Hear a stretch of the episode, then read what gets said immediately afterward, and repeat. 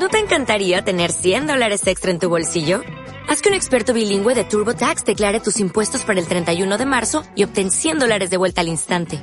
Porque no importa cuáles hayan sido tus logros del año pasado, TurboTax hace que cuenten. Obtén 100 dólares de vuelta y tus impuestos con 100% de precisión. Solo con Intuit TurboTax. Debes declarar para el 31 de marzo. Crédito solo aplicable al costo de la presentación federal con TurboTax Full Service. Oferta sujeta a cambios o cancelación en cualquier momento. Si hay alguien que ha actuado en defensa propia a lo largo de su vida, es mi invitada de hoy. Bienvenidos al episodio número 67 de En Defensa Propia. Mi nombre es Erika de la Vega y como saben, todos los jueves me siento con una mujer para hablar de la reinvención. Y hoy, fíjense que por cosas de la cuarentena, nos unimos gracias a Zoom para hablar de la vida, ya que son tiempos de reflexión, ¿por qué no hacerlo juntos? Hoy tengo el placer de conversar con Kate del Castillo, actriz, productora y activista que conocemos por su larga trayectoria, desde la telenovela Ramona hasta La Reina del Sur 2 o series como La Ingobernable o la película Bad Boys for Life o la obra de teatro donde hace 14 personajes llamada The Way She Spoke. Pero bueno, como ustedes saben, aquí más allá de hablar del currículum, nos sentamos para hablar de lo que hay detrás de las cámaras, detrás del escenario, el backstage de la vida, ese que el público normalmente no puede ver. Hablamos de las decisiones que Kate ha tomado en su vida, de la seguridad que solo viene gracias a la experiencia, de aprender a ser feliz no importa si tienes a alguien a tu lado o no, de labrarte la vida y crear tus propias oportunidades, de levantar la voz y sobre todo denunciar la injusticia. Ella me cuenta de cómo ha aprovechado todos estos días en su casa, cosa que no es normal para ella porque siempre está trabajando.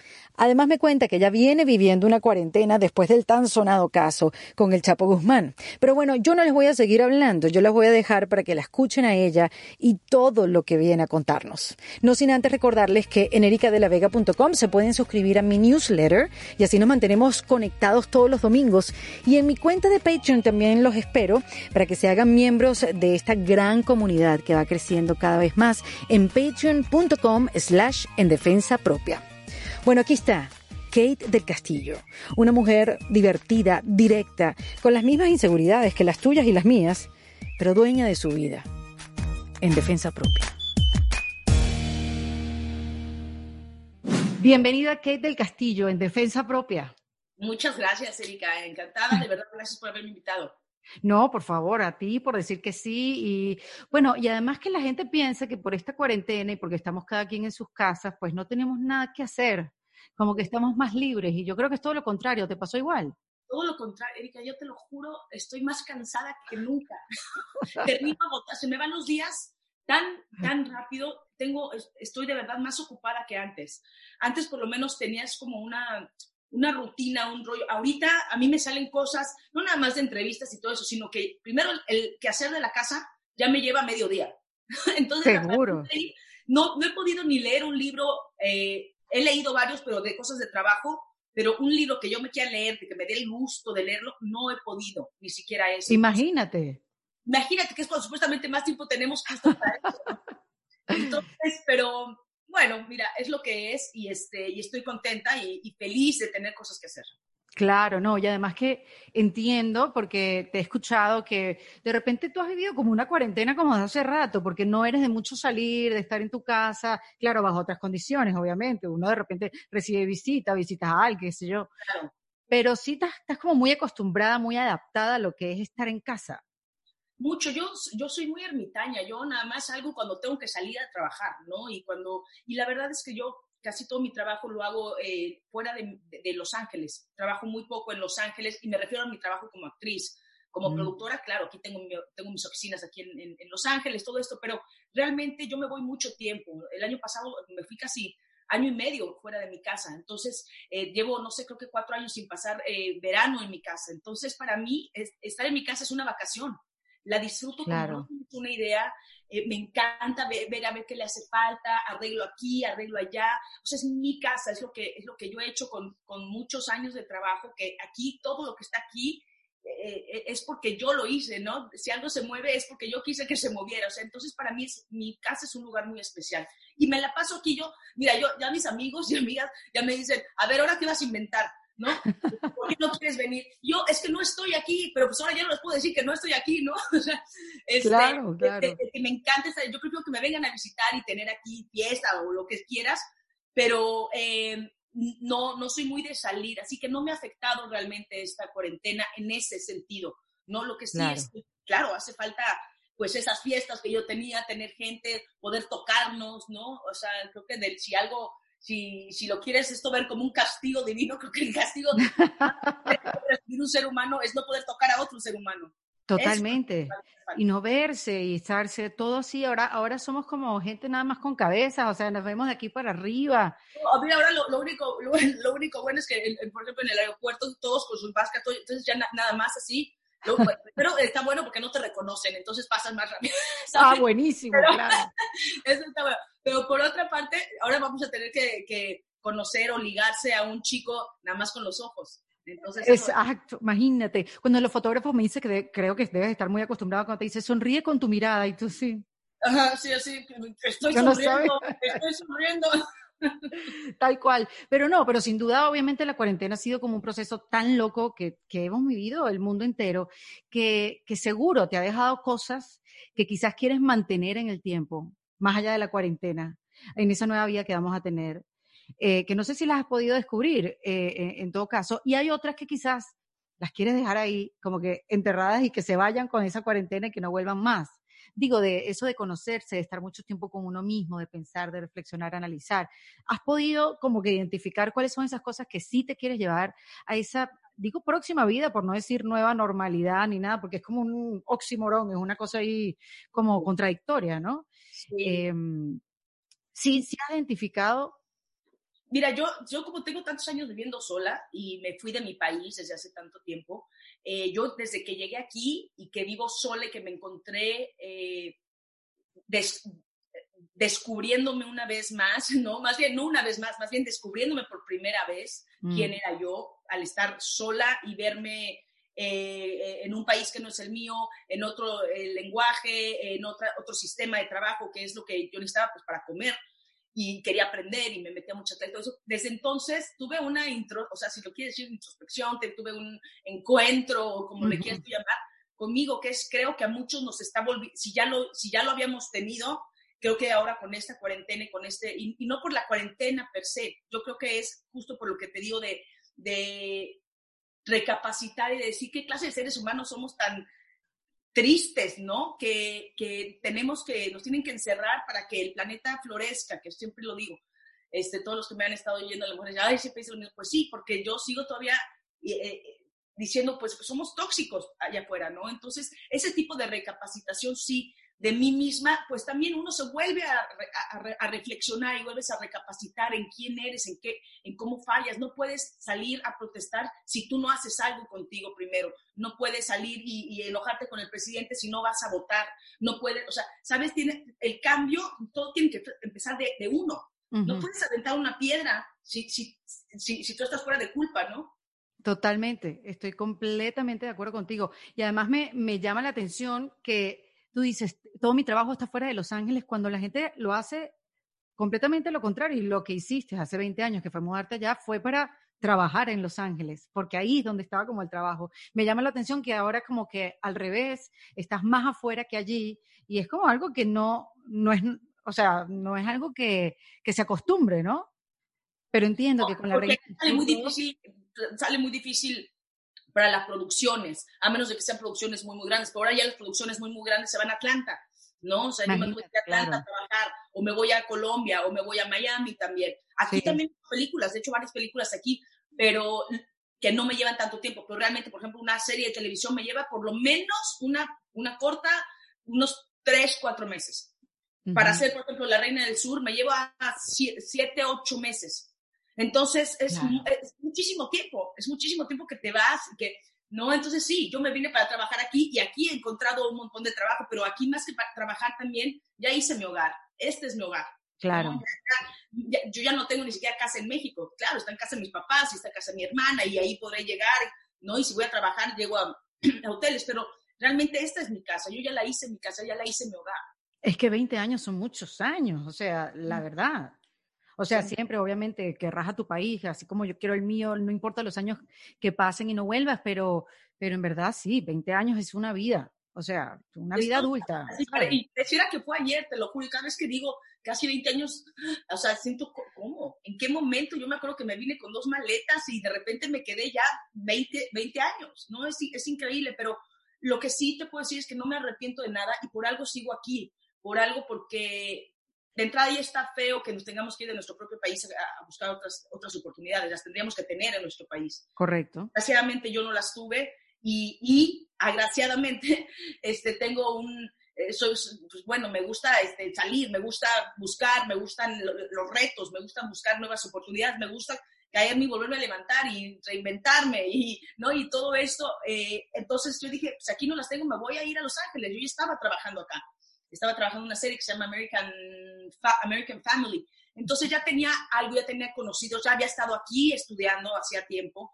Entonces ya tenía yo ganas de estar acá pero eh, no tenía nada seguro y me vine además divorciándome, entonces venía ya con, una, con un rollo así muy fuerte, pero, pero no tengo más que agradecimiento.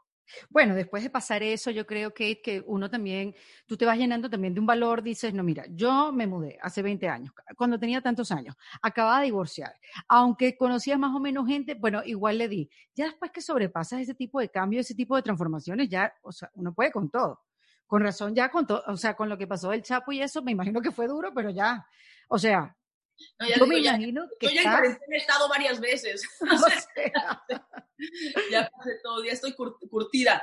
Claro, claro, que estoy segura de eso, pero fíjate que ahora que hablabas de la cuarentena, parte de la reinvención, porque eso a mí, o sea, a mí me voló la cabeza que yo de repente estoy viendo Instagram y de repente veo un post tuyo que habla de me voy a reinventar o me estoy reinventando, que habla de la reinvención. Y es así como, ya va, en todo un momento que no entiendo nada. del Castillo hablando de reinventarse. O sea, para mí no, ¿sabes? Como que no, ¿por qué te vas a reinventar si te, te has inventado durante 30 años en tu carrera? ¿Qué está pasando en la vida de Kate para reinventarse? Porque, a ver, como yo veo la reinvención, que son muchas cosas las que uno vive, es primero quitarse etiquetas, ¿no? Y, segundo, despedirse de, parte de lo que uno es. Y aunque se sienta bien en, en, resultados, como que, ah, qué bueno, sí, me pude deshacer de esa parte de mí que no me gusta, es difícil despedirse. Ojo, así es como la veo yo tú puedes verla de otra manera. Cada quien, los procesos de reinvención son completamente diferentes. Cada, quien tiene el suyo y a veces uno les llega y otros que no. Yo, para mí, yo me he reinventado varias veces, pero ¿por qué te, forzado? Exacto, exacto. forzado por circunstancias que me han pasado en mi vida desde pequeña. Que, que no te queda de otra porque, pues bueno, porque, tienes que salir adelante, ¿no? Y porque las mujeres traemos, eh, somos guerreras en, en todos los sentidos, ¿no? Pero, pero yo me refería a, a reinventarse a, cómo darle ánimo a la gente. Yo eso es lo que quería. Por eso la, había cancelado antes, la pospuso, porque yo no me sentía bien de ánimo en ese momento. Me afectó mucho todo lo que, lo que pasó de, bueno, la muerte y después ya todas las muertes, que son infinitas ya, ¿no? Muy fuertes, de, de, gente afroamericana de color que bajo las manos de, de, la justicia, ¿no? Que es así de lo más loco, ¿de justicia de qué? Entonces yo no tenía ya nada que decir en ese momento, habían en ese momento otras voces más importantes que escuchar más que la mía, sin duda, y, yo no estaba de ánimo. Y también se vale, y, eso les dije en la conferencia, o sea, yo lo que quiero es darles ánimos a como yo pueda. Y el ánimo es cómo se van a reinventar. Ahora es tiempo. Muchas veces nos vemos forzados y, lo tienes que hacer y no, ni cuenta te das porque no estoy, no estoy pensando, ah, me estoy reinventando. ¿O qué es eso, no? De entrada. ¿no? Pero, pero uno se reinventa sin que, sin que te des cuenta por las circunstancias. Pero ahorita que estamos todos pasando lo mismo, es momento, siento yo, para salir adelante. Reinventarse no es nada más que salir adelante y dejar atrás el bagaje. y no me refiero a tus experiencias, no me refiero, no, porque eh, eh, eh, te puede angustiar el pasado, ¿no? Y podemos tener también este, depresión, depresión es el, pasado y angustia es el, futuro. Entonces, si, si, nosotros nos fijamos en eso y dejamos atrás las cosas que nos han atraído, es una depuración. Y yo he depurado mucho, he depurado hasta amistades, he depurado a mí misma, ¿no? Y, lo digo desde eh, sentido físico hasta el espiritual y todos, pasando por todas partes. Y creo que ahora es el momento, porque todos estamos pasando por lo mismo. Entonces, me imagino las depresiones de mucha gente. Yo he estado deprimida, como yo digo, y el día que no me quiero levantar y que quiero estar en mi cama deprimida o triste o llorar o lo que sea, lo hago. También me doy chance. No, no me, ¿sabes por qué? Porque es también importante pasar por eso. No soy la única, no están solos, todos estamos igual, todos, estamos, en una crisis. El mundo entero está deprimido, el mundo entero está en crisis. Entonces, no estamos solos, primero, y segundo, quédate, ahora sí que quédate en tu cama, quédate en lugar de en tu casa, quédate en tu cama si quieres, pero un día. Claro. O, uno a la semana. O después levántate, pero date chance también de llorar, date chance un día de estar mal. No pasa nada. Claro, porque ha habido pérdida, pérdida para todos, pérdida de rutina, pérdida, bueno, rutina por decirlo menos, de trabajos. Imagínate gente que ha perdido sus familiares enfermos con, con el corona. Eh, eh, eh, es tiempo de pérdidas, pero también tiene que haber un, chance para ganar, para, para llenar ese espacio de, de las cosas que vas perdiendo.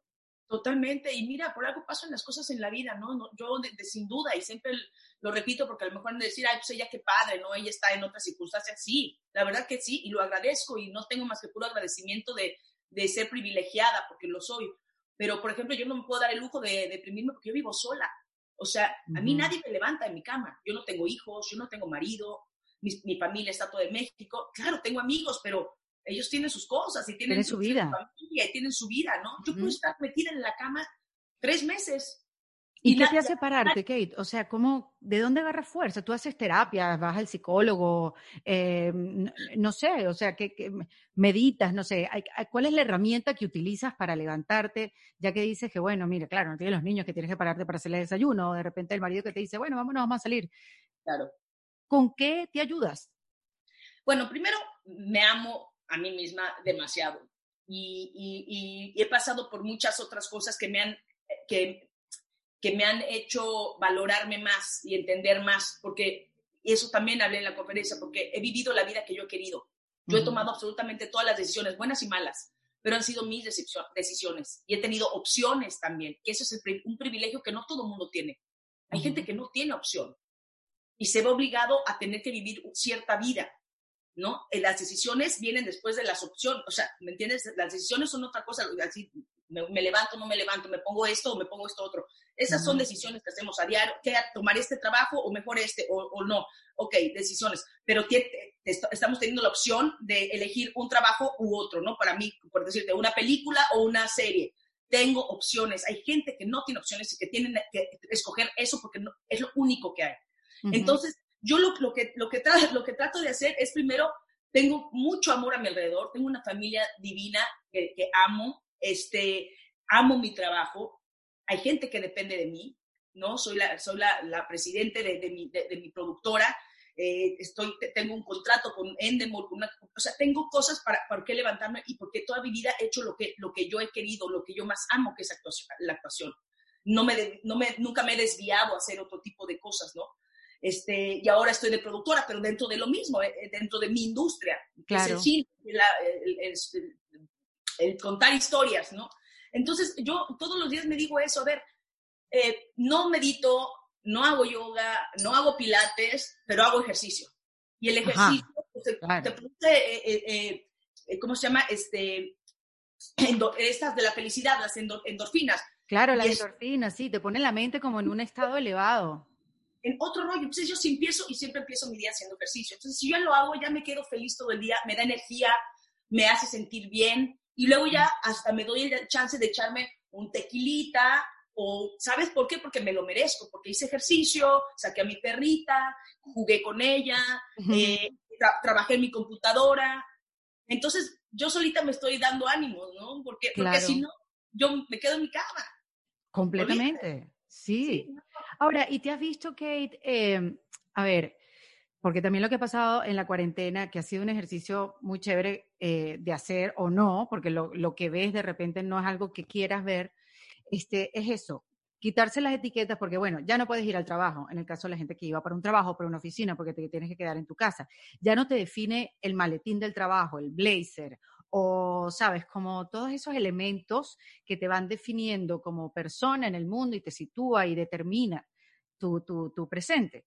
Entonces, no sé si te pasó, pero a la hora de, estar en tu casa y no ser actriz, no sé si hay una separación entre actriz y, Kate, eh, persona, ser humano, pero, pero verse sin la etiqueta de actriz, o sea, ver quién soy, definirse como de una manera más no por el oficio, sino por el soy una mujer disciplinada, creativa, amo mi familia, o sea, quién es esa persona natural, lo que tienes aquí adentro, más allá de las etiquetas. Mira, la verdad es que yo, eh, es que yo, yo, no cambio. Yo siempre he sido la misma, porque tú me ves en una entrevista en, en la televisión, como me ves en esta, en mi casa, como es donde sea, y siempre he sido la misma. Y si estoy de malas, estoy de malas. Y si estoy de buenas, estoy de buenas. Pero siempre he sido, como decimos en México, siempre he sido neta, ¿no? Siempre, what you see is what you get. La verdad conmigo, porque, porque luego no sé mentir, porque me da flojera me da flojera no ser quién soy yo porque tengo cierta edad que ya no me importa. Me da igual lo que piense la gente de mí. Me da exactamente lo mismo, por lo mismo que te decía hace rato, porque yo he tomado las decisiones y he vivido la vida que a mí se me ha antojado vivir. Pero eso es interesante porque la edad es importantísima, Kate. Totalmente, no, no, es tanto la edad, es la experiencia. Yo lo dije más, más, que nada las experiencias de la vida. Claro, tiene que ver un poco con edad, ¿no? Pero, pero ya, no, ya no me interesa pertenecer a ningún grupo social, ya no me interesa que cualquiera, que un chavo que me guste o que me interese, que yo le interese, ¿no? O sea, si le gusto, qué bueno, tal cual soy. Este, si ese, ese grupo de amistades no me quieren como soy, pues ahí se ven, si no les gusta cómo hablo, si no les gusta las cosas como pienso, pues bueno, pues entonces, y, y luego, y vas depurando también un montón de gente con la que no, no te hace bien, ¿no? Yo nada más estoy con gente que a mí en mi vida me suma. La tenía tanta que me restaba tanto que hasta me sentía pesada, pesada, porque además yo soy una, una la verdad que soy una persona que protectora, ¿no? Estoy con mis amigos, los, los, me los apropio y, y, y, los procuro y, sus problemas me, me, afectan también. Y soy ese tipo de, de amiga, entonces, claro, me, me, me, drena una persona que no, que nada más me está restando y me está sacando y me está sacando, claro que te drena. Entonces, para mí ahorita ya todo lo que me pone bien, todo lo que me suma para acá, lo que no, bye. Y llámese, llámese familia, llámese amistad, llámese trabajo, lo que sea. Claro, pero por eso decía, esa seguridad viene con o la edad o las experiencias de la vida, porque antes quizás uno está un poco más eso, en complacer, en encajar, que no sé si fue tu caso, que tú alguna vez procuraste como encajar, como, mm, como darte para poder ah, entrar y después veo. Sí, yo creo que sí, no te sé decir ahorita en qué momento, pero sí, de, más joven, ¿no? Que quería tal vez entrar este, para complacer, por ejemplo, como actriz, ¿no? Este, quiero hacer esto, este, o, tienes que ir a la, fiesta, o te dice tu manager, tienes que ir al, al, no sé qué, no sé dónde, y estar con gente que conoces y que, ni, ¿sabes? O sea, como te sientes un poco como escort, ¿no? Las actrices somos, porque luego así nos usan, es terrible. No, vete aquí, mira, él platica con él, ¿sabes qué? Yo ya lo hice miles de veces. Been there, done that, ya me fui a fiestas, ya me fui a todas las premiers, ya me, ¿sabes qué? Que ahora le llaman networking, ahora le llaman así. El networking, pero no me interesa, no me interesa, me interesa, si me van, si me van, como le digo a mi agente o a mi manager, le digo, a ver, si me vas a sentar al lado de alguien que me aporte o que yo, algo, o sea, que yo le aprenda algo, o que me vaya a dar eh, la película de mis sueños, o que vaya a ser mi, mi, producer partner, o lo que sea. Ok, pero si no, no, porque sabes qué, yo me tengo que arreglar, tengo que pagar a alguien que venga y que me haga el, maquillaje, el peinado, tengo que comprar un vestido para la alfombra roja, que luego ya no lo voy a tener que tirar, o, o si, es que, si, si, es que alguien te lo presta, pues padrísimo, ¿no? Pero se requiere mucha energía. Yo prefiero estar en mi casa rascándole la panza a Lola, mi perrita, porque ya lo hice, pero, pero, pero también pasé por eso y también está bien hacerlo. Porque además, como dicen en inglés, ya pagué mis dues. Entonces, por eso me doy el lujo ahorita de decir, si quieren, si me quieren, qué bien. Y voy 20 veces al, al callback de, de, una audición, en este caso, si estuve audicionando, con mucho gusto, ese es mi trabajo. Y además, eso me encanta, porque es una oportunidad para actuar, ¿me entiendes? Pero de eso a tener yo que ir a hacer escorting, ¿no? A, alguien o, para que alguien se divierta conmigo, pues no. No, no, no, y quizás esa seguridad y esa, esa plenitud, porque al final es una plenitud. Estoy bien conmigo misma, no importa la decisión que tome y no me importa lo que piense la gente de mí. Este, pero quizás esa plenitud también, Kate, o esa seguridad, ese no me importa, ese no me importo yo, te ayuda pues a, también a, tomar proyectos como el, el póster que tienes atrás de The Way She Spoke, que lo estuve escuchando ayer en Amazon, en Audible, que quiero que me cuentes por qué está en Audible, si es una obra de teatro pero donde haces 14 personajes, creo que es, ¿no? Sí, 14 personajes. Mira, ese ay, siempre me confundo como lo veo. y te he hecho no sé cuántas cosas aquí y nada más no, no, no, te digo. Este, qué bueno que soy actriz. Este, eso es otra, otra de las cosas que también eh, creo que son importantes para uno también crecer en, en, en muchos sentidos. Yo no hago cosas que no sean retos para mí porque por eso mismo me vine para acá, para Estados Unidos, porque ya no, ya, ya me daba, ya no me la pasaba bien ya trabajando cuando es mi vida. Yo, yo no soy en ningún otro lugar más feliz que en un set. De verdad, para mí me, es un privilegio, estoy, Te lo creo. estoy trabajando cuando estoy en un set. Entonces, cuando ya empecé a no tener esa felicidad, a tener que tomarlo de verdad como un trabajo, entonces dije, no, algo está mal y, tengo que volver a tener el amor y el respeto por mi carrera, porque es todo lo que tengo y es lo único que sé hacer.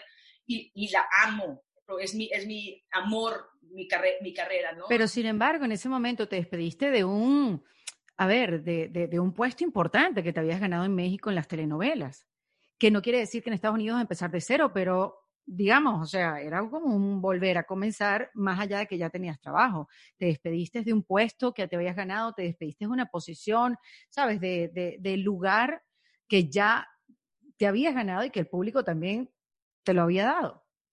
Sí, no, totalmente. Y, y, sí empecé, aunque tenía ese trabajo al principio, pero después de eso eh, empecé a ir a castings y a empezar a ver si te, me agarraba un manager, un agente, empezar a entender qué era eso, porque en esa época en México nadie trabajaba con managers ni agentes. Y, es, y, sí, me despedí, porque es mi gran pasión, me despedí, eh, es, es, como un amante o como un esposo que te dura toda una vida, o sea, si ya algo no está bien, este, pues haz algo para que se reviva ese amor, ¿no? O despídete. Y yo lo que hice fue, bueno, me despedí porque, porque dejé eh, el nombre que yo tenía enteramente en, en mi país y Latinoamérica para empezar con el mismo nombre, pues, pero para empezar de cero. Pero fue un reload para, para mí, para el amor de mi, para la pasión. Había un reto, sí. Era, era un reto. Y entonces para mí era buenísimo que aquí nadie me ir a una audición, o sea, no, te, no esperan nada de ti, porque no sabían quién era yo. Entonces, eh, para, para mí eh, todo eso fue súper importante porque si no, imagínate, si, si la pasión se te acaba, pues no hay nada. Y eso es lo que pasó con, con, con la obra de teatro, que me, me, gustan los retos. Para hacer lo mismo que yo ya sé, para estar en mi zona de confort, no quiero. No, eso, sí, eso sí no se me quita, ¿eh? eso sí puede pasar los años, la experiencia, pero no quiero estar en mi zona de confort. Me gusta no saber qué va a venir. Me gusta la, tal vez la inestabilidad económica, no me gusta, ¿verdad? pero, pero, pero no, no, es que me guste la inestabilidad, me, me, refiero a la incertidumbre de no saber qué viene. Eso, eso me mantiene todo el tiempo queriendo buscar trabajo. No me, no me siento nada más porque, ah, soy Kate Castillo y me siento a esperar a que alguien me llame para trabajar. No, yo me busco mis propias cosas, por eso estoy produciendo ahora, ¿no? Y cuando me llegan, qué padre, pero cuando no, yo los busco. Y cuando me llega una cosa como The Way She Spoke, es, es imposible decir que no. Y me acuerdo, yo colgué y quería yo morirme. O sea, dije, ¿por qué dije que sí? Pero no había opción. O sea, no había opción de decir que no porque me estaban dando diciéndome todo lo que una actriz, mujer, latina, mexicana, eh, feminista, eh, eh, que, que, he luchado contra, contra, contra... Que ha alzado la voz ante las injusticias. Exactamente. Imagínate, pues tendría que estar yo loca de decir que no. Y loca de que dije que sí, porque si dicen que tuve pantalones para ir a ver a ese señor, eso no es nada. Eso sí fueron pantalones para ver. es, fuerte. Bueno, quizás eso te dio, esa experiencia te dio la fuerza para decir sí, para contar esta historia, que no es una historia, ¿no? Es la historia de muchas mujeres eh, y la tragedia que han vivido en Juárez. Eh, y, lo que pasa. de, hombres, porque también interpreto hombres, de papás que han perdido a sus hijas, de papás que se, siguen hasta la fecha manifestándose, porque una cosa son las muertas de Juárez y otra cosa son las desaparecidas de Juárez. O sea... Claro, le dicen desaparecidas, es verdad, tú lo dices, lo dicen desaparecidas porque todavía creen que están vivas. Hay muchos que todavía están esperando a que regresen sus hijas, porque no, no han tenido un... No, no han podido, eh, eso, ¿cómo se llama? Eh, enterrarlas, porque no, porque están desaparecidas y tienen todavía esa esperanza. O sea, imagínate tú vivir toda tu vida esperando que, que, vuelva tu hijo, o tu hija, perdón. Es, este, es, es muy triste y que, es muy duro. está pasando, ¿no? Y que está pasando más en todo el mundo, que es así como termina la obra, ¿no? O sea, sí, o sea, unfortunately, it's not, it's not only here, it's everywhere. Así termina la obra, ¿no? O sea, es súper triste, pero ha sido una experiencia que a mí me hizo crecer muchísimo, me hizo otra vez recordar de dónde vengo, eh, por qué soy actriz, el volver a estar en las tablas, eso es, eh, eh, eso, y mira, fíjate qué afortunada soy que tuve esa experiencia que ha sido la más grande de mi carrera, porque además el teatro es el teatro, y, ya no va a volver a ver teatro tal vez. ¿Quién sabe hasta cuándo? O sea, toda la gente que hacemos teatro, yo no, no vivo necesariamente del teatro, yo vivo del cine y de la televisión, pero la gente que vive del teatro realmente en México que hay una cantidad de teatro maravilloso. Tengo muchos, muchos, muchos amigos que, que, trabajan de una obra a otra, a otra y que ahora no tienen nada. Cantantes, artistas, músicos. El otro día Jorge Drexler, ¿lo conoces? ¿Sabes su música? No, Drexler es lo uruguayo y vive en, en, España hace muchos años. Hizo un live el otro día, un concierto espectacular. Y él decía, le dedicaba una canción a, a los artistas, a los cantantes, porque él decía, vamos a ser los últimos en reincorporarnos. Porque quién sabe cuándo vamos a poder estar de nuevo en un teatro o en un auditorium llenando para, para cantar. Y, la verdad que fue shocking porque, oye, no solamente es el cantante, es toda la gente que está alrededor. Es el que hace las luces, es el tramoyero, es el, el Ahí sí depende un montón de gente de, de ellos, ¿no? O sea, yo no sé cómo, ahí sí, de verdad, yo eh, rezo mucho, yo no soy, este, la verdad, este, muy religiosa, pero rezo que puede ser como sea, eh, porque, porque toda esta gente que no tiene trabajo, eh, que algo suceda, que se nos reinventemos de alguna manera para poder apoyar de alguna manera. No, o a mí me dicen el otro día en una entrevista de las Campesinas United, este, que estaba yo entrevistando a una de las, de las campesinas y yo, es que yo te lo juro con los ojos que yo lloraba, dime qué puedo hacer yo que estoy aquí sentada en mi casa con todo el privilegio ¿Qué puedo hacer para ayudarte? ¿Qué puedo hacer? Porque después me, mandan ahorita un montón de gente, me dice, oye, apóyanos con esta campaña para que la gente done. Le dije, ¿saben qué? No. No, porque no podemos decirle a la gente que done. Ni a, ni a, los que, a, nadie ahorita. O sea, ahorita los, los que tienen que hacerlo son los billonarios, ¿me entiendes? Son los cárteles, ¿no? Yo digo, y lo, que lo hicieron, que lo están haciendo, ¿no? O sea, son los que tienen la, la, la lana. Yo qué decir, o sea, no, porque... No, tú, tú, tú, aportas con tu voz, o sea, como siempre lo has hecho. Como, se pueda, pero ya, no, ni, ni, puedo estar yo pidiéndole a la gente que done no, me, parece en estos momentos, no, no, no, no, está bien tampoco. Hay una gran necesidad de parte de todo el mundo, o sea, cada quien tiene sus circunstancias. No sé si te ha pasado que cada vez que hablas con alguien que hace algo totalmente diferente a ti, tiene una historia, tiene algo que pasa, tiene como, como un obstáculo, tiene, tiene su historia de la cuarentena. Y, y no importa dónde estés, eh, para todos la vida, la vida cambió para unos más que otros.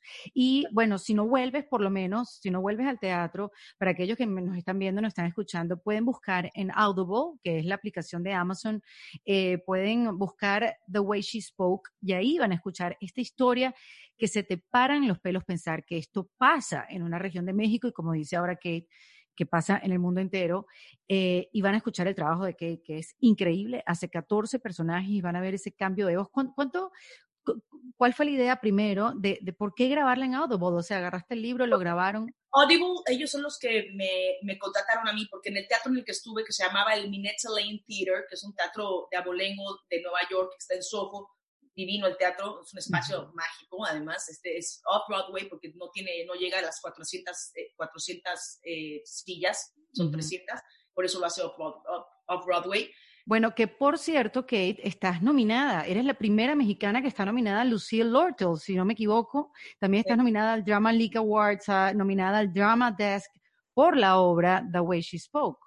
Sí, bueno, ya pasaron, no me los gané. No, pensaba que todavía estabas por... por No, pero acaban de pasar.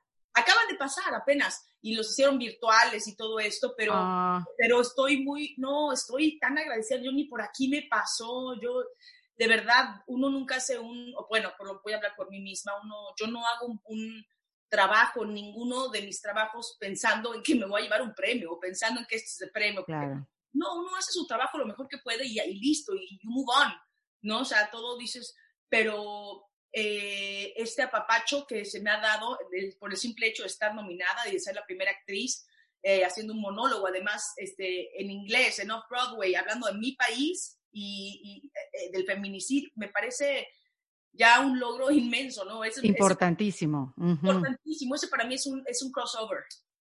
Correcto, imagínate, tienes toda la razón. Hablando de tu país en inglés en Nueva York. Sí. Espectacular. ¿Lo visualizaste así de esa manera? O sea, lo viste como que esto puede significar esto o no. Simplemente No. era cosa. Es que la historia es poderosísima. ¿Quién la escribe? Isaac es un, un joven, jovencito, ¿Ah, sí? dramático, increíble. Él es maravilloso y este es un, es un tipo además muy poderoso con, con- con las palabras, ¿no? Para él, eh, las mejores personas en su vida han sido siempre mujeres, ¿no? Siempre se ha visto, apoyado por mujeres. Entonces, para él significa mucho, además de que él, él- él creció en, del otro lado, ¿no? Él, cre- él creció en El Paso y Ciudad Juárez es la, es la, es la frontera. Entonces, todo lo que, lo que él cuenta ahí, yo interpreto a él también, ¿no? Yo soy él, me voy convirtiendo en él.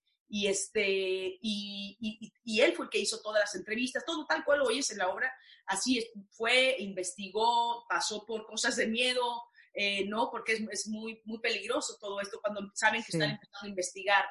Así que es un gran dra- dramaturgo, eh, ya está, él ya está haciendo cosas súper grandes, está haciendo ahorita, parece que algo para Netflix, este, nosotros tenemos también nuestra empresa en Endemol y Chollywood, así que le, le va a ir muy bien a él. Oye, tú sabes que a mí me llama la atención y me imagino que te lo han dicho, Kate, pero es increíble. Fíjate que hay actores eh, que, que no digo, o sea, que no está bien que eso pase, pero que como que están marcados, como que ellos son los que hacen telenovelas y entonces no pueden hacer series. Estos son los que hacen tal cosa, entonces ellos no pueden hacer tal cosa, ¿no? Porque están bien marcados. Y tú es que como que has sabido eso, que estás haciendo teatro ahora otra vez, o que hiciste teatro otra vez, este, y que te has pasado por las series de Netflix con Ingobernable, y que también haces telenovelas, que también hoy en día se le llaman series porque La Reina del Sur, que bueno, la primera fue hace muchos años, pero la segunda ya se manejan como con esos términos, con series, pero, ha- pero haces de todo al final y ahora productora, y, y no muchos actores corren con esa suerte, porque yo he hablado con algunas, me dicen, oye, ¿qué es esto? Como que ella está muy marcada por las telenovelas y no te llaman para otra cosa. Sí, porque creo que me fui a buen tiempo también. Estaba yo jovencita cuando, cuando me fui, tenía yo ya un, un, un- un había hecho, yo empecé en cine, de hecho, ¿no? Lo que pasa es que era un cine pues, bastante chafón en México en ese momento, pero pues yo realmente empecé haciendo cine por mi papá. Así que después eh, hice telenovelas porque también no nos quedaba de otra, era, era como la opción que teníamos los, los mexicanos, ¿no? Para, para tener trabajo y aprendí muchísimo, no tengo absolutamente nada en contra de las telenovelas. Y luego ya una vez que me vine para acá fue que hice La Reina del Sur, mucho más tarde, ya tenía yo algunos años aquí, pero eh, la, la, hice creo que en 2010, yo ya tenía 10 años aquí, ¿me, Mm. entiendes? Entonces, y esa fue, pues sí, no fue una, un, una telenovela porque los presupuestos no son los mismos, porque las duraciones de todo eso está basado en una novela, en la novela de Arturo Pérez Reverte. Entonces, eh, les, les llaman diferentes. Y ahora ya son super series o series porque son más cortas, porque pero simplemente por el presupuesto que es, está mucho más arriba, ¿no? Y Bueno, yo no sé cómo se le llama La Reina del Sur 2, que fue filmada, grabada en siete países. Ya eso, o sea, no, eso no es una serie, ya eso es, yo no sé qué es eso ya. Sí, eso fue Wow. increíble. También, mira, le debo mucho a mi carrera, porque gracias a mi carrera no nada más he conocido gente increíble y he aprendido mucho, pero me ha llevado a países que tal vez si, si no fuera por ese trabajo, tal vez nunca hubiera ido, ¿no? Sí. Como fue Rumania, Rusia, estuvimos en Italia, en Nueva España. Zelanda. en- en- no, no, a Nueva Zelanda no fuimos. Ah, bueno, debe ser la próxima reina. Pero en la próxima, si es que hay una nueva. Si es Pero- que hay tres, cuatro, cinco, pero ¿crees que crees que puede haber posibilidades de que vengan Los, más? los fans están ahí dándole, dando, dando, dando, este, que yo creo que sí habrá una, no sé, no me, yo todavía no, no he, no he firmado nada, no me han dicho nada, sé que hay un coqueteo por ahí con Arturo Pérez Reverte también, como conmigo, pero no hay nada seguro. Por eso quiero que sigan dando lata, porque es un, es un personaje para mí que me ha dado tanto en todos los sentidos, que le tengo mucho, mucho cariño y me divierto mucho haciéndola. O sea, claro. La acción y todo eso me, me, me, encanta, ¿no? Y me gusta además que en esta segunda temporada como que ya no, ya no se dedica a lo que se dedica, sí habla un poco del narcotráfico, pero ya no, no se trata de eso. La primera era mucho, mucho del narcotráfico, porque además somos, somos muy apegados al libro en la primera, pero esta segunda que hizo Arturo, esta segunda eh, estructura, porque él fue el que hizo la estructura de toda la segunda, este, ya se, se ha alejado de eso, la obligan a, a tomar parte con uno de un narcotraficante, pero más bien para traerlo para abajo, ella ya no trapica, ¿no? Entonces está buenísimo porque así se vuelve ya una serie que yo creo que ya está tan obsoleto las narconovelas eh, o narcoseries o como les digan, eh, que ya estamos hasta acá de eso, ¿no? Entonces yo quiero que se convierta en un thriller de acción, ¿no? Claro. Eh, más, más, algo así que es más divertido, hombre, para, para televisión hay que entretenerse. Oye, que cómo manejas ese papel entre actriz y productora, porque a ver, tú nunca te has quedado callada, tú vas hacia adelante, bueno, por lo que sabemos, como por cómo te conocemos eh, como público, ¿no? Eh, ¿Cómo, ¿Cómo casas ¿no? A, a, la productora con la actriz? Porque ya cuando tienes tanto conocimiento y estás produciendo y tienes tu propia opinión y voz en la producción, ¿cómo haces para leer un libreto y cuando algo es así medio incongruente, como que, mira, yo creo que esto no lo va a decir el personaje? Sí, yo creo que ya me estoy involucrando más en, en, en las que puedo, eh, produzco y además, aunque no las produjera, eh, como actriz me importa en qué, obviamente, en qué serie voy a estar, en qué tipo de uh -huh. serie voy a estar, ¿no? Y me, y me, hago cargo de cada, y cuando son largos, así de 60 capítulos, en cada uno de ellos yo los hago, mando mis notas y absolutamente todo, ¿no? Y hay, y hay simplemente, hay unas que pues digo yo, mmm, no, me, no me gusta esto, no, no me gusta, ya, y luego, por ejemplo, con La Reina del Sur es diferente porque eh, Arturo, pues es su personaje, pero también yo ya lo conozco tal vez más que él. Claro. Eh, porque se vuelve de uno, lo haces tuyo. Eh, y, y, yo sé ya cómo camina, cómo habla, qué cosas diría y qué cosas no, y, y, me escuchan, pues la verdad es que sí, sí me escuchan, y ahora como productora, pues este, ahora ya tengo, ya, ya sí tengo un voto. Mm, claro, ya cuenta, ya cuenta, porque ya siempre lo tuviste. Sí, ahora, la verdad, mira, soy muy, también, eh, y aprecio y me estoy muy agradecida porque porque me respetan mucho, me respetan mucho a cualquier lugar donde me llaman para trabajar, la gente me habla con mucho respeto, la gente me escucha, la gente, incluso las grandes películas americanas que he hecho, grandes y pequeñas, porque también he hecho mucho independiente, pero todas se me escucha y eso es muy importante, creo que eso también se lo tiene que ganar uno. ¿no? Porque, porque no, no viene gratis. No viene gratis, sí. Mm. ¿Y el ego, Kate? ¿Cómo hacemos con el ego? ¿Cómo lo, cómo lo aplacas y lo tienes ahí amarradito? ¿Sabes? Domadito, tú quieto ahí, corazón mío. Muchas veces se interpone el ego como, como, como, se, como pasa en el amor también, ¿no? Muchas veces pensamos que, que es amor y es ego. Uh -huh. eh, y es muy, muy difícil eh, poderlo eh, poder saber cuál es, ¿no? Pero en, en, el caso de mi carrera, en el caso, yo tengo una familia que tengo que, para que me, para que me ponga en, en, en los pies en la tierra si, si, pasara eso, ¿no? Pero a mí lo que me ha pasado es que con cada éxito, que para mí éxito es, es estar trabajando de lo que yo, lo que a mí me gusta, poder comer de lo que yo a mí me gusta, que es mi trabajo como actriz.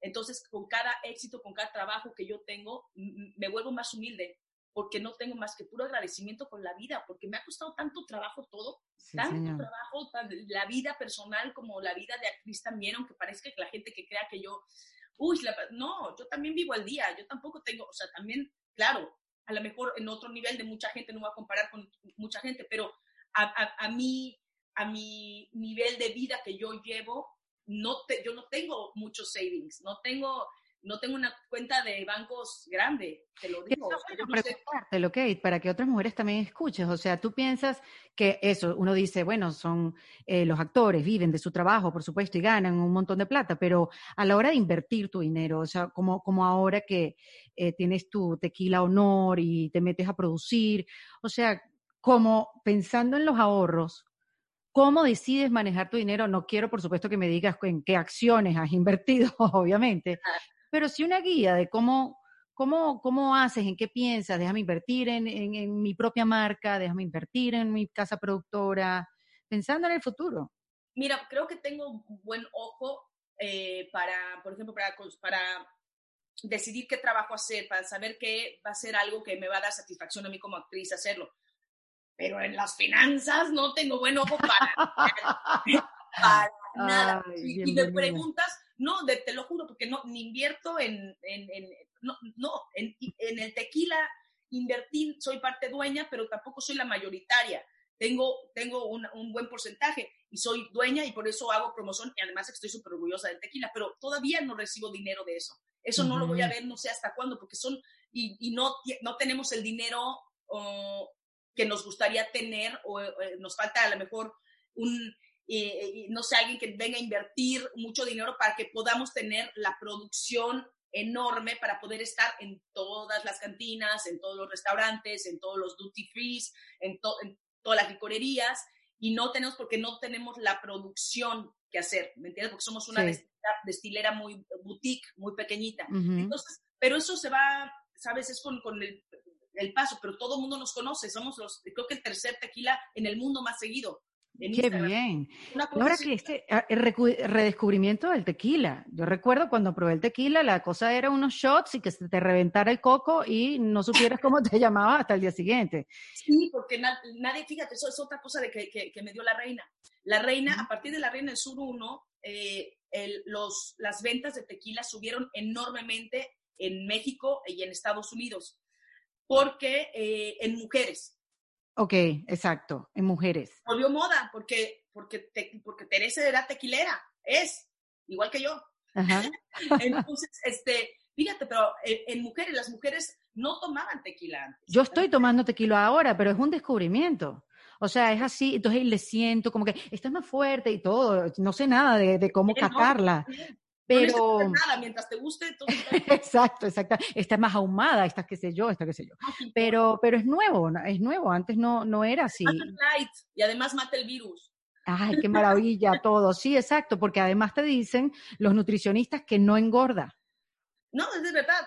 Lo que engorda es, es, es bueno, no engorda el tequila, engorda uno. exacto, exacto. No, lo que, lo, que engorda es si, lo, si le haces un mix, pero el tequila, el buen tequila, un buen tequila 100% agave, un buen tequila de calidad, eh, se toma como un buen vino, en una copita un poquito más abierta. y le pones hielo, Kate. hay, hay, unos que si son un poquito más fuertes, me gusta con un hielito o dos y también es delicioso. Pero por lo general a mí me gusta así tal cual, como dicen acá, neat. ¿no? Y es, es, para irlo tomando un poquito. Y mucha gente no sabe tomar tequila porque piensan en tequila y piensan en eso que tú dijiste, en que la voy a poner, me va Sí. Y mucha gente ya se, se toma el tequila ya que está borracho. Exacto, o sea, y no, no, no, no. Al siguiente le echan la culpa, todo el mundo le echa la culpa al pobre tequila. no, está bien. O, o, se toman margaritas, o se ¿sabes? Y entonces cuando le haces el mix, sobre todo con, con no nada más con otra bebida, sino con cosas dulces, o con sodas, o con, cosas dulces como la margarita, pues te va a dar una cruda con el tequila, con vodka o con lo que le pongas, ¿no? no es el tequila, es, es como, como lo tomas. Mira tú qué interesante. Pues sí, yo soy Team Tequila ahora, la verdad, y es un redescubrimiento en mi vida, realmente. Pero sabes qué, Kate, otra cosa que quería hablar contigo es que yo siento que tú por mucho tiempo estuviste, por lo visto, tú eres una mujer que piensa en adelantado. Y esa gente que piensa en, eh, y toma acción pensando en el futuro y vive más en el futuro que los que estamos acá, pues entonces es quizás señalada, es incómoda, es como es inentendible porque no, la gente no sabe lo que estás hablando, pero tú ves. Por eso te fuiste a Los Ángeles, por eso empezaste por el cine, o sea, tomaste acciones que, que viéndolas desde un punto de vista ya con perspectiva, como que estabas adelantada. Este, bueno, y todo esto, pues lo digo porque también fuiste muy, muy, muy fuerte siempre al hablar, en, dar tu opinión sobre las cosas. Y resulta ser que el mundo no estaba muy preparado tampoco para escuchar mujeres que, que fueran tan seguras de sí mismas. Y me imagino que eso te hizo y, y te, te trajo problemas y que te trajo y te llevó a lugares donde no querías estar, pero era imposible callar. Yo no sé si fue así, corrígeme en cualquier momento, porque esta es la visión que tengo y es muy distinto como tú lo sientes a como te vemos el público. Este, pero yo no sé si ahora, en el momento que estamos viviendo, te sientes más acompañada en el aspecto de las voces de las mujeres que son cada vez más fuertes. qué, qué, qué, bonito lo pusiste.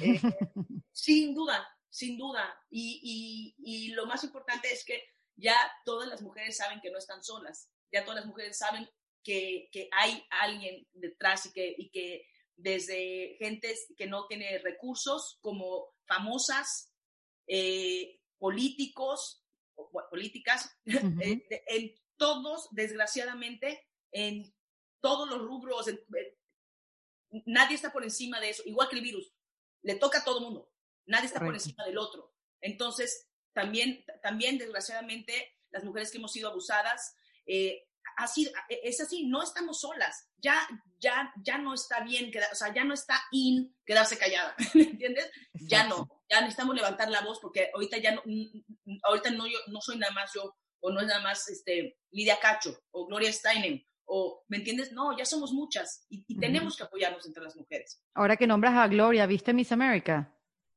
Sí, vi Miss America. Tú sabes que ella fue a verme al teatro. No puede ser fue a verme al teatro, a ver The Way She Spoke, subió conmigo, lloró conmigo. Wow, eh, oh, se me una, wow. Sí, tengo mi foto, ahí la subí, métete a mi Instagram. Ahí lo voy a ver, lo voy a ver, voy a buscarla. De, los highlights de mi vida, conocer a esa mujer, y que, no, porque había ido al teatro a verme a mí y llorado conmigo y que me felicitó y todo eso fue, fue una experiencia.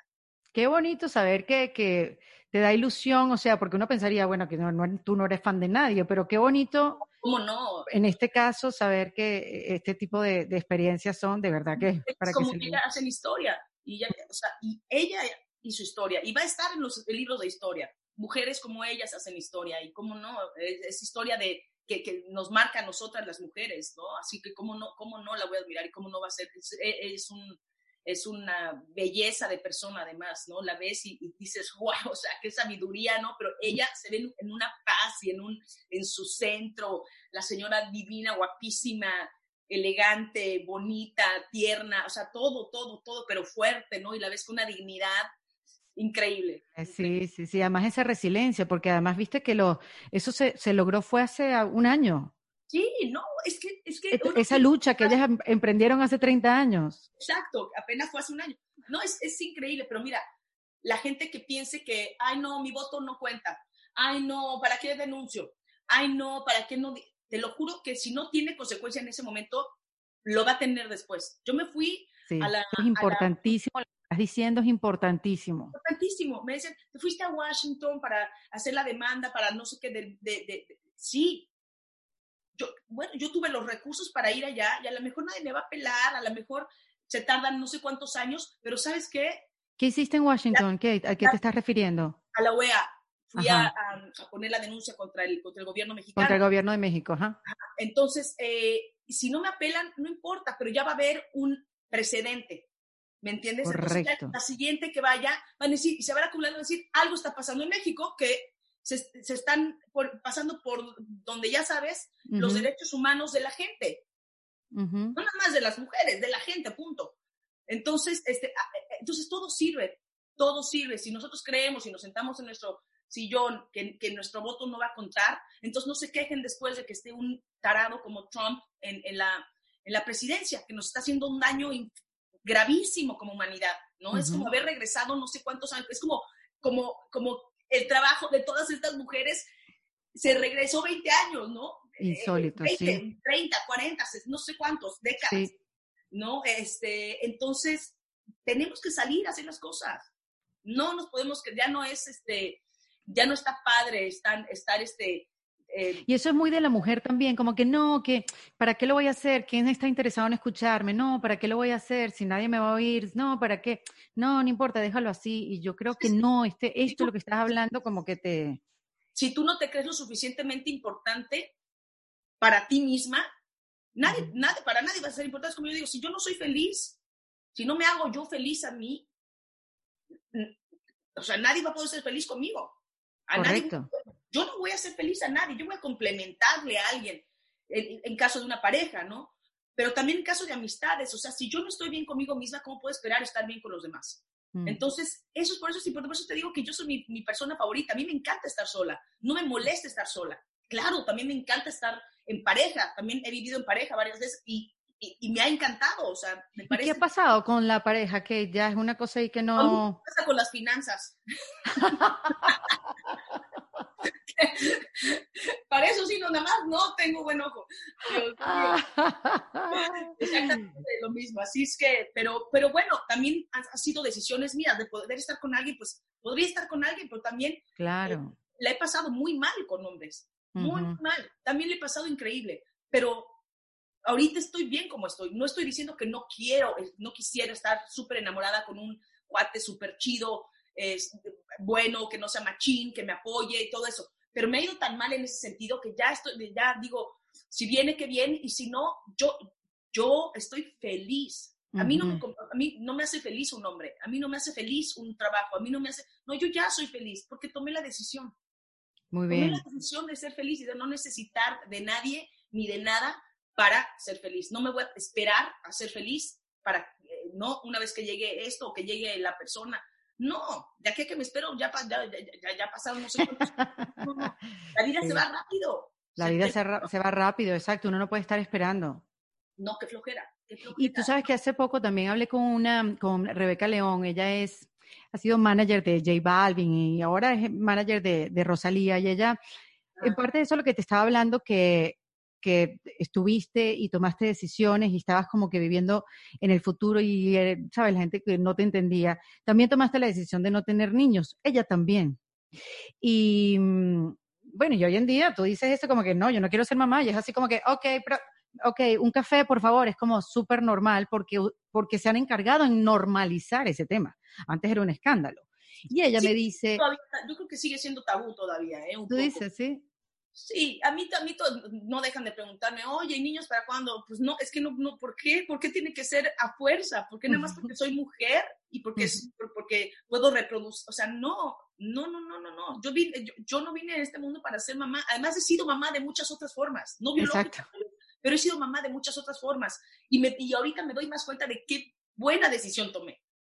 ¿No? O sea, la verdad, no, nunca me he arrepentido de, de, de esa decisión, nunca, creo que de ninguna. Pero bueno, o sea, pero digo, no es, no es, una, no es una conversación ahí rumiante, algo que, que se ha quedado ahí, que, que ese es un tema como que, ¿será que sí o será que no?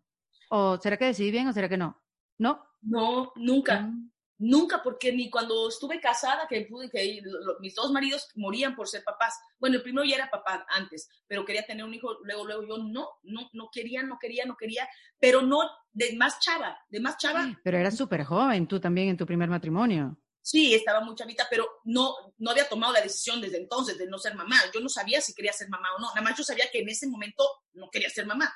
Punto. Pero, pero así, no creas que desde entonces sé que no quiero ser mamá. No, ni me lo planteé, punto, porque no, no sabía. Y yo dije, bueno, ya me llegará el instinto ese que dicen de quererse, pero yo desde chiquita odiaba jugar con las muñecas así de, ay, de mí, no, nunca, o sea, nunca tuve ese instinto ni de chavita. y, este, o, no es instinto, porque el instinto materno lo tenemos todas, pero el, esa la curiosidad. Necesidad de, de ser mamá, ¿no? Eh, y, y, no por el miedo de ser mamá, porque tampoco, no es que, ay, qué miedo ser mamá. No, yo sé que yo sería una excelente madre, de verdad, lo tengo, me queda clarísimo. Es nada más que no se me antoja, no y ya. he querido, no eso sorprende, eso sorprende, como que, wow, en serio, ¿cómo no se te va a antojar? Esa mirada, esa mirada que, que, que, te juzga, ¿no? Y tú tranquila sin que te juzgues a ti misma. O que creen que no te has realizado por no ser mamá. Exacto, como si fuera parte de, de una por no tener una familia.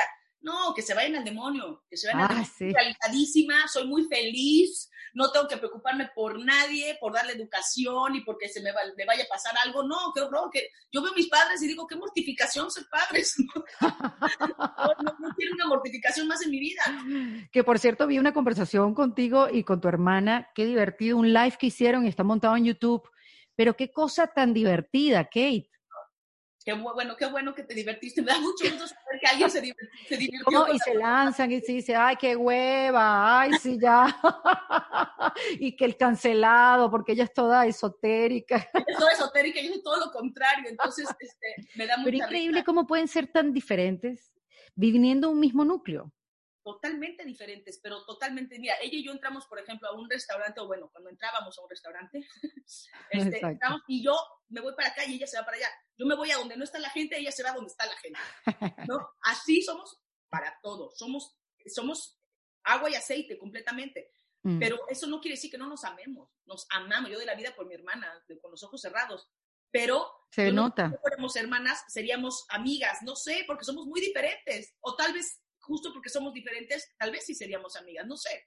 Pero me mm. divierte, a mí me divierte mucho porque a pesar de que ella es súper seria y habla de muchas cosas, es muy chistosa mi hermana. Es súper chistosa. Dile que vaya y se haga su carrera de comediante.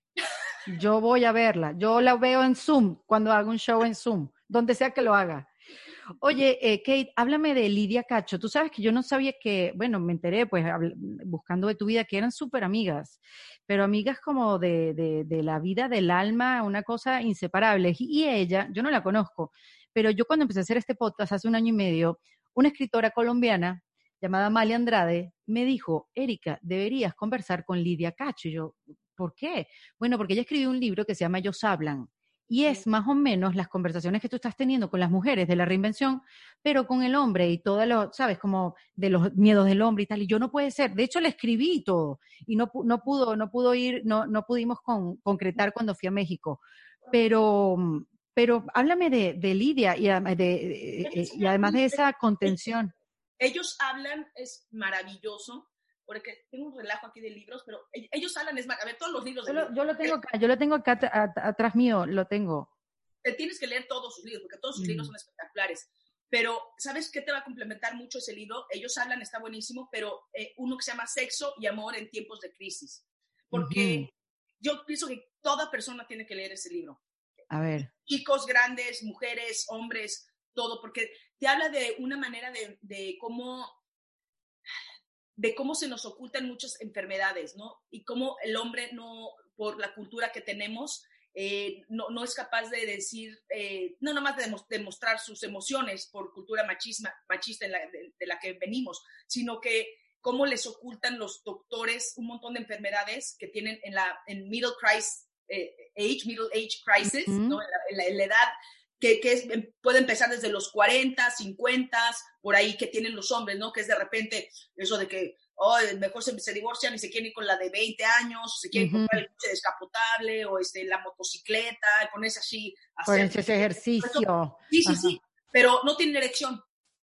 ¿Me entiendes? No, y, y, y, lo, y lo cubren, no lo dicen, no lo dicen a, la, porque ya, no, porque ya no tienen lo mismo, porque la testosterona baja, como la mujer también se le baja la testosterona. Wow. Sí, sí. Entonces, todas esas cosas, nada más, si se hicieran un chequeo hormonal, así como el de la mujer, así, mira, que lo que está increíble de Lidia, y ahorita te cuento de Lidia, pero es que es muy chistosa Lidia, porque además Lidia también, para los que no sepan, también es su madre era una sexóloga buenísima. Ok. Y que en paz descanse su mamá, pero ella también. Entonces, eh, te habla sabe muchísimo de, sexo y te da unas explicaciones increíbles. El libro, además, todos sus libros te muestran el, problema, todo esto, pero también te da una solución. Eso es lo padre de sus libros.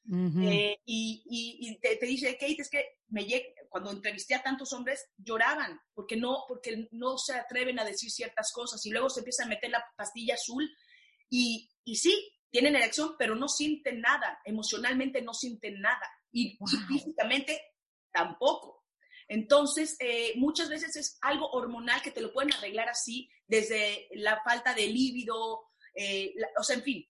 Qué interesante, porque además eh, ellos no hacen lo que hacemos nosotros, que vamos una vez al año a vernos con la ginecóloga o el ginecólogo. No, para nada, pero a lo, a lo que, a lo que iba, que muchas veces que luego me desvío, es que ella a todos estos hombres les hizo un cuestionario que es el mismo cuestionario que dijo que hizo un poquito de trampa, una trampa muy linda, el mismo cuestionario que nos dan a las mujeres de menopausia, exactamente lo mismo. Wow. Y todos tienen los mismos síntomas, pero no se ha estudiado bien, que es la andropausia, ¿no? Este, y, y, nadie, hay mucha gente que ni siquiera sabe la palabra, ¿no? ni siquiera sabe que existe la palabra, porque no lo hacen, no, no, lo hacen y los hombres no, en lugar de arreglarles eso, les dicen, no, pues es esto o esto otro, o, pues ni modo, pues es la edad. Pues no, Sí, en la edad, pero también a nosotros, vamos, o sea, las hormonas, todo, todo va un poquito, se va viendo así para, para claro. como, como es normal, pero no quiere decir que debas vivir así. O con, nosotras, con dolores de cabeza, o esto, o sea, si estamos viendo, que se hagan un chequeo hormonal. Es bien padre ese libro, pero te enseña un montón de cosas, está divertidísimo además. Qué maravilla. No, porque además quizás el hombre viva en negación y nosotros siempre estamos tratando de resolver, porque llevamos años tratando de que no se nos caiga todo lo que se nos está cayendo. Claro. y estamos buscando soluciones. Estamos buscando soluciones y como quiera, siempre estamos ahí, este, para nosotros es más fácil hablar de lo que nos sucede, para nosotros es más fácil decir, pues ya perdí el líbido, pues no, no lo debes de perder porque porque la mujer además sexualmente está activa toda la vida, que eso está maravilloso, este, ¿me entiendes? Pero, pero lo puedes, puedes regresarlo, si te checas hormonalmente, podemos estar perfectamente bien. A nosotros se nos baja la testosterona, al hombre también se le baja la testosterona. Yo de hecho tengo un pellet. ¿Ah, sí? Me fui a hacer un estudio hace tiempo y estoy, estaba baja en, tiroides y estaba baja en testosterona. y, este, y me lo fui a hacer gracias a Lidia. Porque ¿Y, tienes, y lo tienes lo tienes adentro como un chip. Ajá, es como un chip que te ponen aquí en la pompa y este, no duele nada y te va soltando eh, y obviamente te hacen después de que te hacen todos tus estudios y todo eso para ver qué cuánto te tiene que ir soltando durante cuánto tiempo y todo eso y te lo juro que no sabes cómo me revivió regresando de, justo de Nueva York de hacer The Way She Spoke este porque venía yo con, con los ánimos en el piso estaba además súper cansada estaba deprimida, este, me afectó mucho la obra, me dejó lacia, como decimos en México. Bueno, pero este, claro, o sea... no, pero no sé presión, no sé nada más, no tengo ganas de levantarme de la cama, pero yo no soy así. Y Lidia estaba viviendo aquí, estuvo viviendo, de hecho pasamos mucha parte de la pandemia juntas. Y este, y, y le decía, amiga, no sé qué, te, me dice, ya vete a hacer ese chequeo. Y fui, me lo hice, y fíjate, estaba bajísima en testosterona. Me pusieron la testosterona y me dieron algo para eh, tiroides y hace cuenta que soy otra, estoy feliz, con una energía. ¡Qué bien! Ejercicio, no paro en todo el día, o sea, me cambió todo. Bien, qué bien. Qué bueno, qué bueno que digas eso también para que uno se haga su chequeo, porque uno de repente ve eso, te puedes creer una historia que realmente no es y se puede solucionar súper rápido. Así, así de rápido. Bueno, pues, pues qué bien, me encanta. Me voy a comprar ese libro de Lidia este, y, seguirla, porque realmente es una mujer súper interesante y qué maravilla tener amigas así, ¿no? Tan preparadas, tan leídas, tan... No, bueno, yo me, nos aventábamos unas pláticas de horas, de que nos daban, nos amanecía.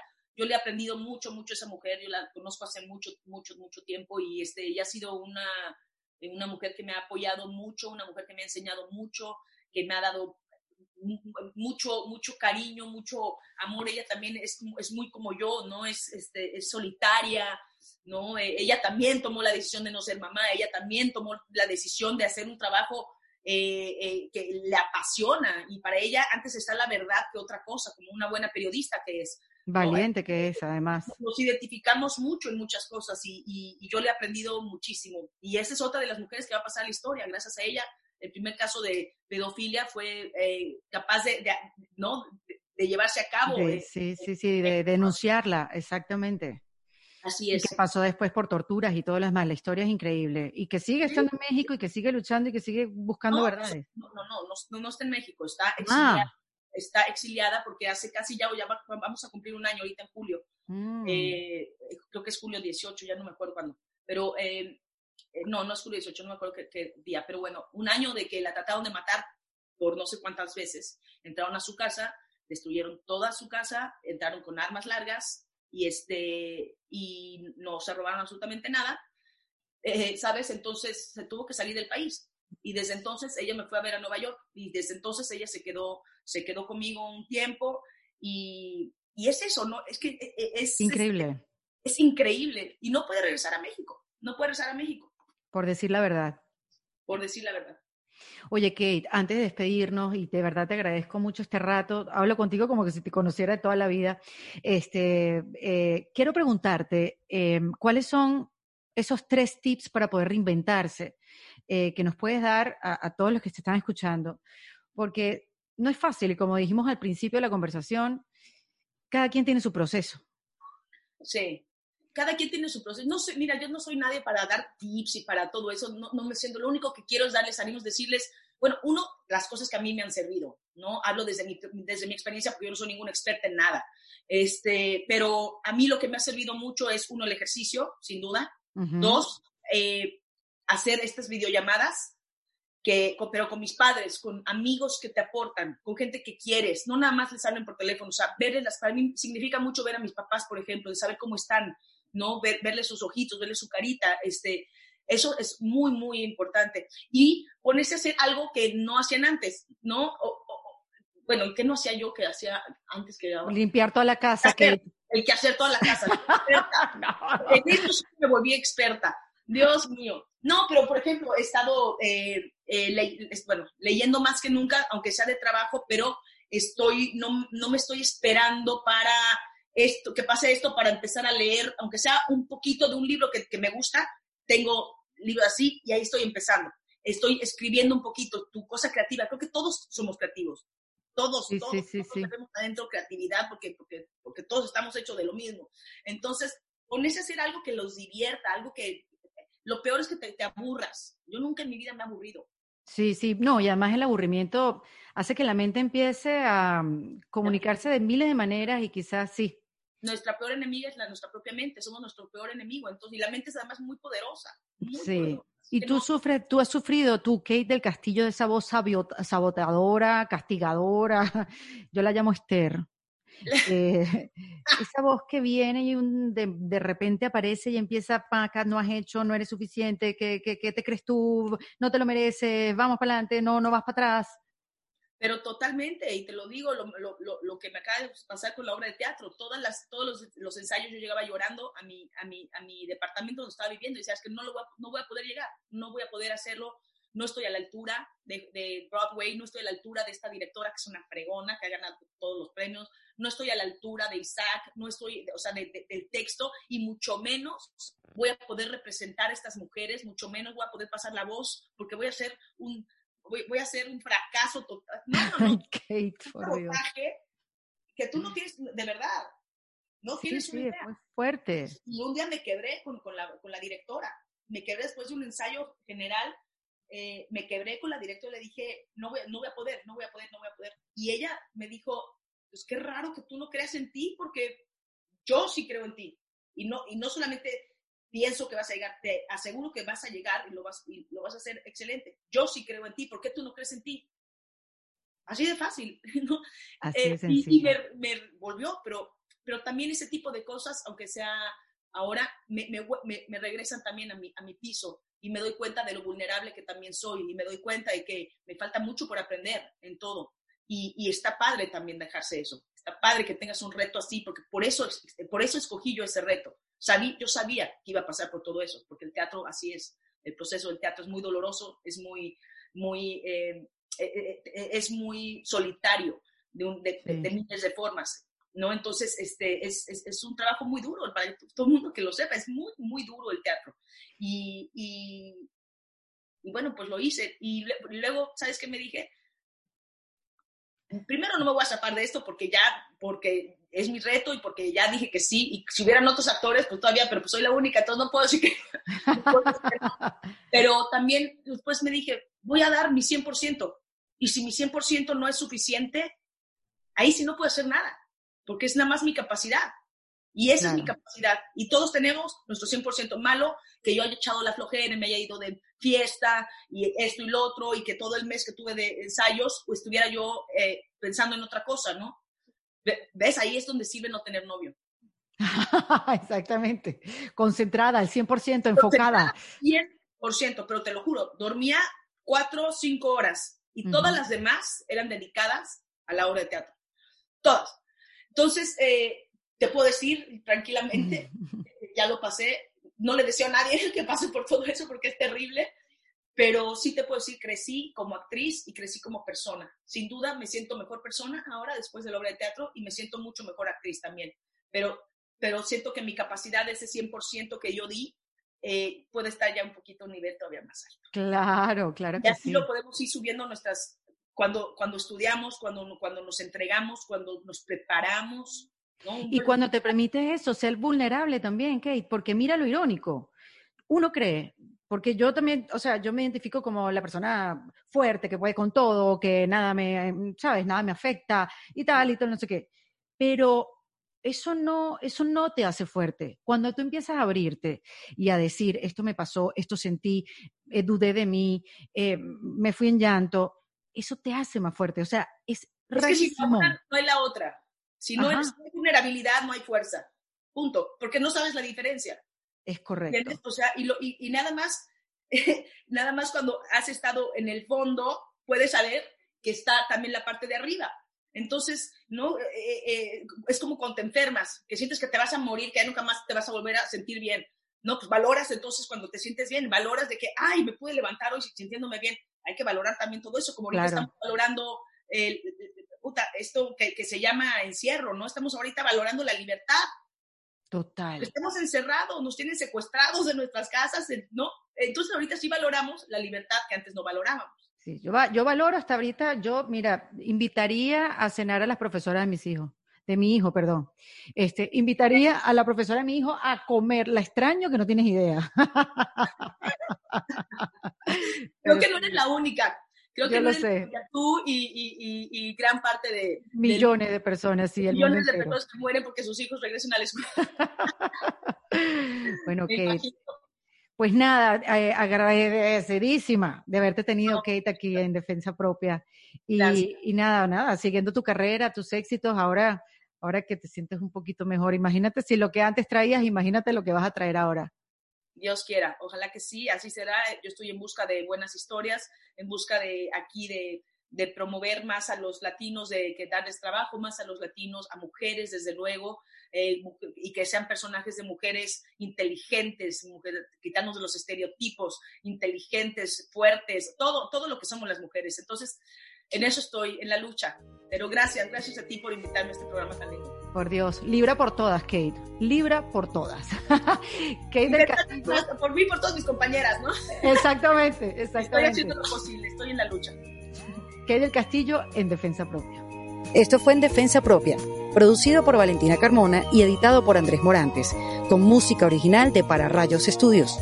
Recuerden suscribirse y recomendar el podcast. Yo soy Erika de la Vega y nos escuchamos en un nuevo episodio. Hasta luego. ¿No te encantaría tener 100 dólares extra en tu bolsillo? Haz que un experto bilingüe de TurboTax declare tus impuestos para el 31 de marzo y obtén 100 dólares de vuelta al instante. Porque no importa cuáles hayan sido tus logros del año pasado, TurboTax hace que cuenten. Obtén 100 dólares de vuelta y tus impuestos con 100% de precisión. Solo con Intuit TurboTax. Debes declarar para el 31 de marzo. Crédito solo aplicable al costo de la presentación federal con TurboTax Full Service. Oferta sujeta a cambios o cancelación en cualquier momento.